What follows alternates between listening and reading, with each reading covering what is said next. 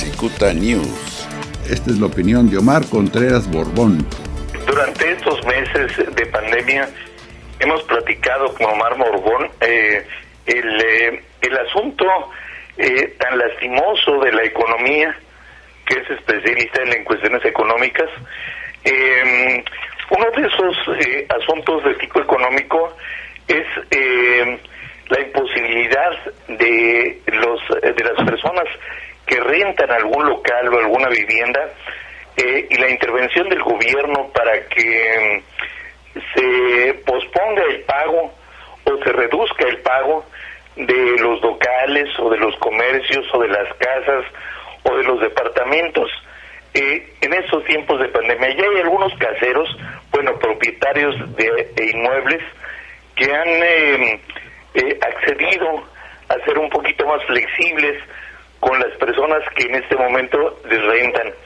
Pero por eso me llama la atención una nota eh, que publica hoy el periódico Excelsior.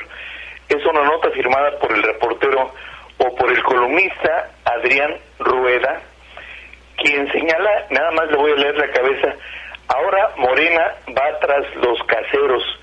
Y el texto de la nota eh, voy a omitirlo porque está muy larga, pero se trata de una iniciativa que van a presentar en la Ciudad de México, en la, bueno, antes era la Asamblea de Representantes, hoy es el Congreso de la Ciudad de México, una diputada de nombre eh, Marta Ávila, eh, de Morena, para eh, que los caseros pues pierdan derechos, pues porque todo mundo tenemos derecho a una vivienda, pero pues se supone que si rentamos podríamos dejar de pagarle a los renteros, al dueño de la casa. Bueno, esto está, esto es en la Ciudad de México. Lo que lo que señala el columnista, el comentarista, es que eso puede replicarse en todas las entidades federativas.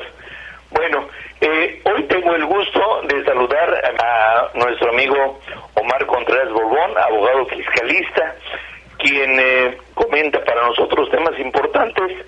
Yo te quiero preguntar, Omar, si te merece algún comentario esto que acabo de comentar. Pues en efecto, Jaime, como bien señalas, es una iniciativa apenas, una iniciativa de una, una sola diputada del Congreso local de Morena, eh, de, de, aquí, de la Ciudad de México, Congreso que tiene 60 diputados y, y, bueno, pues en efecto no hay no hay todavía ninguna pues ninguna certidumbre, ¿no? De que eso vaya a concretarse. Este, lo que sí, Jaime, como bien lo señalas, pues hay derechos adquiridos, ¿no? Derechos adquiridos de los arrendadores, ¿no? Y en este caso un derecho adquirido del arrendador es eh, es un contrato que está firmado o que puede estar firmado antes de la entrada en vigor de esta iniciativa o de esta ley, más bien de esta ley, en caso de que se apruebe.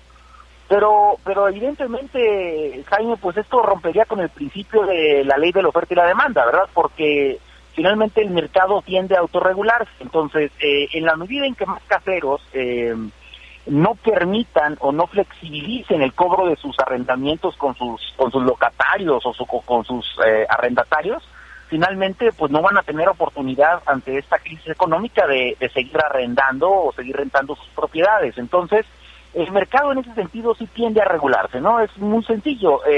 si tú no tienes tanta capacidad económica para rentar, pues el día de mañana eh, conseguirás un mejor, eh, un lugar en donde te den mejores condiciones o, precios más accesibles. ¿no? Yo creo que oye, oye Omar, eh, yo te quiero comentar, tú conoces muy bien la dinámica aquí en la frontera y, la renta generalmente se tasa en dólares americanos. Em, esto puede ser una puerta que se abra para que los arrendadores dejen de cobrar en dólares a los arrendatarios, eh, Omar? Mm, mira, Jaime, eh, yo lo veo muy poco, muy poco probable, honestamente. Yo creo que no, o sea, tiene que seguir la dinámica natural de la economía, o sea, no podemos eh, cegarnos ante una realidad, una evidente realidad en la franja fronteriza. La franja fronteriza es muy... Eh, así es, esa es una, una realidad que se vive en la franja fronteriza y es debido a la vecindad con los Estados Unidos, ¿no? Sin embargo, lo que sí vemos es que cuando hay condiciones de volatilidad en el mercado en donde el precio del dólar eh, se está encareciendo o el valor del dólar se está encareciendo o se está debilitando la moneda mexicana, lo que sí vemos es que los, los arrendatarios eh, pues eh, solicitan ya a sus caseros que no les cobren en dólares, ¿no? O que tengan cierto límite, ¿no? Hasta por el pago de esas rentas. Ahora bien, eh, Jaime, quiero, quiero tocar también el punto eh, de que, bueno, ante, pues no todo es malo para el tema de la franja fronteriza, ¿no? Creo que se están viviendo dos Méxicos, dos Méxicos, dos realidades distintas en este tema de la pandemia. Una realidad eh, de una franja fronteriza bastante fuerte, muy fortalecida, a la luz sobre todo del Tratado de Libre Comercio con América del Norte, hoy TEMEC, y, de, la, de la visita reciente del presidente de la República, Andrés Manuel López Obrador, a Washington, que, que evidenció finalmente una fortaleza del propio presidente con su homólogo de los Estados Unidos y una necesidad del gobierno de Donald Trump de manifestar que está con los mexicanos, ¿no?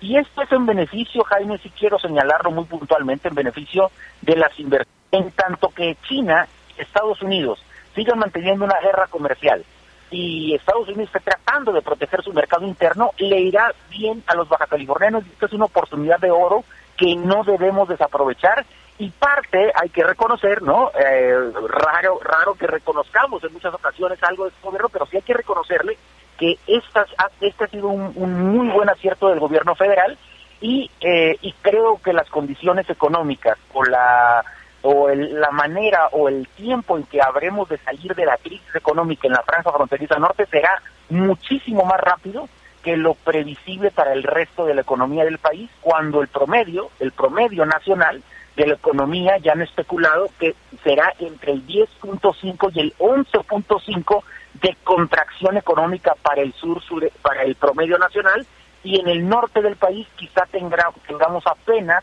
bueno, tengamos una contracción económica del menos 4% en este año, Jaime. Omar, eh, ayer estaba escuchando eh, algunos analistas eh, en una televisora eh, que tiene origen en el centro del país y decían que el más beneficiado en, en este acuerdo comercial, el TEMEC, es México. ¿Tú coincides con eso, este Omar? Yo, yo la verdad sí coincido, Jaime. Mira, eh, cometí el error, uno el error, no simplemente uno utiliza las redes sociales para decir lo que uno piensa y lo que uno cree, ¿no? Y eh, dije lo que yo pensaba con respecto a la visita de México, eh, a, la visita de López Obrador a los Estados Unidos, y enseguida pues algunos aplaudidores, otros que estuvieron en contra de, de lo que yo expresé, yo dije que era muy positivo para López Obrador, pero sobre todo para México, y que el más beneficiado era México independientemente de que el tema lo utilice como demagogia política eh, eh, Trump por el tema de las elecciones y que requiera ganar algunos votos hispanos y principalmente mexicanos o de mexicanos en Estados Unidos, pues eso a nosotros no debe de importarnos, que el presidente actuó bastante bien, que su grupo de cercano de colaboradores actuó bien y que le estamos sacando ventaja a esta necesidad que tiene Donald Trump para poder fortalecer las inversiones eh, de los estadounidenses en México y esto es en beneficio de los 1.600 millones de dólares de comercio internacional que tenemos diariamente en beneficio de las 6.000 empresas maquiladoras en México, en beneficio de los empleos de los bajacalifornianos y en beneficio de las 700 empresas maquiladoras que hay solamente en Tijuana. Entonces, Jaime, estamos bien, estamos fortalecidos y creo que en Tijuana, por lo menos, vamos a superar esta crisis de la pandemia de manera muchísimo más acelerada y, y saldremos más fortalecidos como economía. Esta es la opinión de Omar Contreras Borbón, Cicuta News.